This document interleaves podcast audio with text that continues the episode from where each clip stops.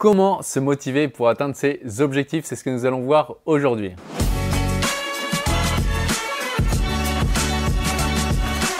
Bonjour, ici Pierre, fondateur de l'Académie de l'Haute Performance. On accompagne des sportifs et entrepreneurs à gagner confiance, se libérer de la peur d'échouer et battre leur record personnel.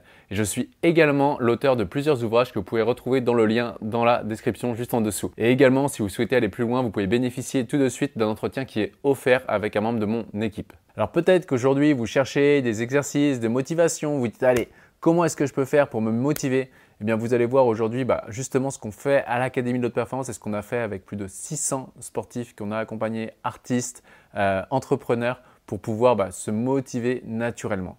Mais déjà, avant d'aller plus loin, vous allez voir que dans cette vidéo, on va vous donner quand même quelque chose de beaucoup plus puissant que de la motivation. Ce qui peut se passer des fois, c'est que beaucoup de gens vont aller mettre des musiques pour se motiver, vont se mettre ce que les Américains appellent en peak state, c'est-à-dire en, état d'énergie vraiment très haut.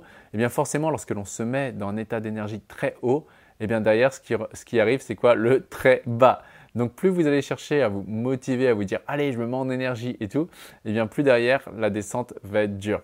Pourquoi? Parce qu'on est dans un monde polarisé, dans un monde où tout est équilibré entre douleur, plaisir, avantage, inconvénient, gain, perte, et les coups où je suis en up, donc en haut en énergie, et les coups où je suis en down, en bas en énergie. Et tout ça, ça fait partie de jeu.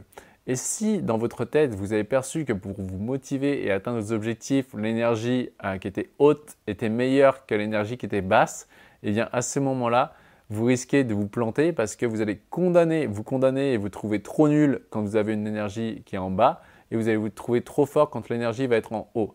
Et cette histoire d'exagération à l'énergie haute et de minimisation de l'énergie basse va vous entraîner dans des schémas de, fierté, culpabilité, fierté, culpabilité en boucle et derrière, ça ne va pas être viable sur le long terme.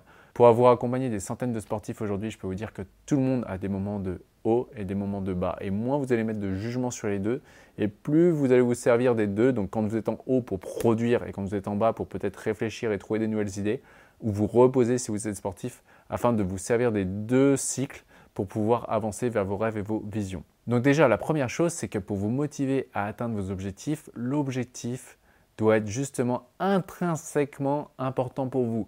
C'est-à-dire que naturellement, vous devez avoir envie de faire ça. Ok?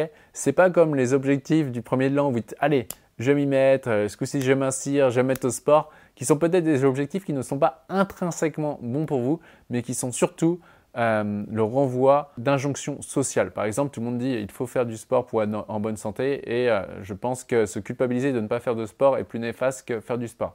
Je prends euh, l'exemple à un de mes séminaires avec une dame où justement sa naturopathe lui a dit ah il faut que vous fassiez du sport tant de pas par jour, etc. Et finalement, lorsqu'on avait regardé, bah, ce n'était pas si important que ça pour elle de faire du sport sous cette fréquence-là et sous cette forme-là. Et donc, lorsqu'on a regardé sous quelle forme elle pourrait obtenir les mêmes bénéfices que du sport, eh bien, elle a vu que elle, ce qu'elle adorait, c'était aller profondément en méditation, jouer vraiment avec les muscles de son corps et tout en méditation. Et donc, justement, en faisant ça, eh bien, elle a vu que sous sa forme à elle, elle pouvait s'apporter autant de santé que faire du sport sous, euh, entre guillemets, euh, l'ordonnance de la naturopathe. Donc, l'objectif doit être vraiment intrinsèquement important pour vous. Et donc la deuxième chose qui peut vous faire perdre de la motivation, c'est que votre objectif est trop grand et votre cerveau ne voit pas comment il va réussir à l'atteindre. Moi, l'exemple, bah, ça, je l'ai vécu sur moi lorsque j'ai écrit mon premier livre, L'identité gagnante. Euh, je me disais, ah, mais si le livre il fait moins de 200 pages, c'est pas un livre, etc. Et donc, j'étais de page blanche et je me disais, comment je vais faire les 200 pages? Et donc, bah, forcément, je mettais du temps, je procrastinais. Et à un moment donné, je me suis euh, fait une dépolarisation inversée sur cette histoire des 200 pages. Et après, je me suis dit, bah, tu sais quoi, si le livre fait que 50 pages, mais il a un super contenu, eh bien, je serais super content également. Et en fait, juste en lâchant prise sur le résultat et disant bah, 200 pages ou pas, c'est pas grave, eh bien, je me suis autorisé à, à mettre à écrire, ça a été fluide et le livre doit faire 204 pages euh, de mémoire. Ensuite, le troisième point à prendre en compte, c'est surtout, qui revient un peu sur le premier d'ailleurs, c'est surtout d'arrêter de se comparer. On est chacun unique, avec des systèmes de valeurs qui sont uniques, des systèmes de priorité intrinsèques qui sont uniques et des talents qui sont uniques. Et plus vous allez vous comparer, plus vous allez vous minimiser ou vous exagérer et donc ça va vous déconnecter de votre authenticité. Je peux vous garantir qu'il n'y a pas un être humain sur Terre qui fait quelque chose de mieux ou que de moins bien qu'un autre être humain, mais on est tous complémentaires. Si vous juste vous exagérez le système de valeur des autres, du coup la forme, le métier d'un autre par exemple, ou euh, le, mode d'entraînement d'une autre personne, eh bien vous allez vous minimiser et donc vous allez vous déconnecter de votre potentiel. Et ensuite, le point, le point 5, c'est vraiment de passer de la motivation, qui est pour moi euh, un motif pour se mettre en action. Donc motivation, ça vient de vraiment motif et de movere. Movere, c'est le mouvement. donc c'est un motif pour se mettre en mouvement. Où là, on est vraiment sur, allez, il faut que je fasse ça parce que j'aurai du gain, ou si je ne fais pas ça, alors j'aurai de la perte. Et dès qu'on est dans ce schéma-là de il faut que je fasse ça pour ça, on cherche la motivation, on n'est pas centré.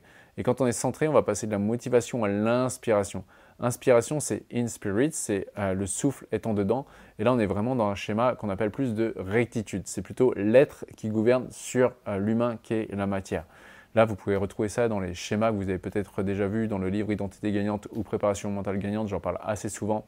Et nous, ce qu'on va voir avec les athlètes, lorsque justement ils vont suivre euh, les différentes étapes que l'on a évoquées, et en plus de ça, faire tomber leur objectif du piédestal, ils se centrent simplement sur l'être humain qui sont en train de devenir à long terme.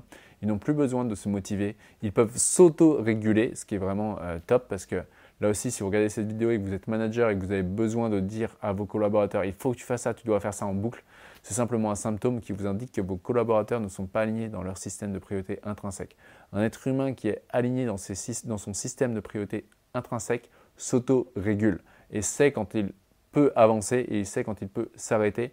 Et à chaque fois, il fera les choses parce qu'il a du plaisir à les faire et non pas parce qu'il y a une autorité extérieure qui lui dit faire. Et voici pour cette vidéo. Si vous avez aimé, eh bien pensez au petit pouce qui fait toujours plaisir. Pensez également à commenter la vidéo pour me donner votre point de vue. Et si vous avez envie d'aller beaucoup plus loin, beaucoup plus vite, pensez à réserver votre entretien qui est offert avec un membre de mon équipe. Et sur ce, rappelez-vous, l'important n'est pas ce que vous faites, mais qui vous devenez.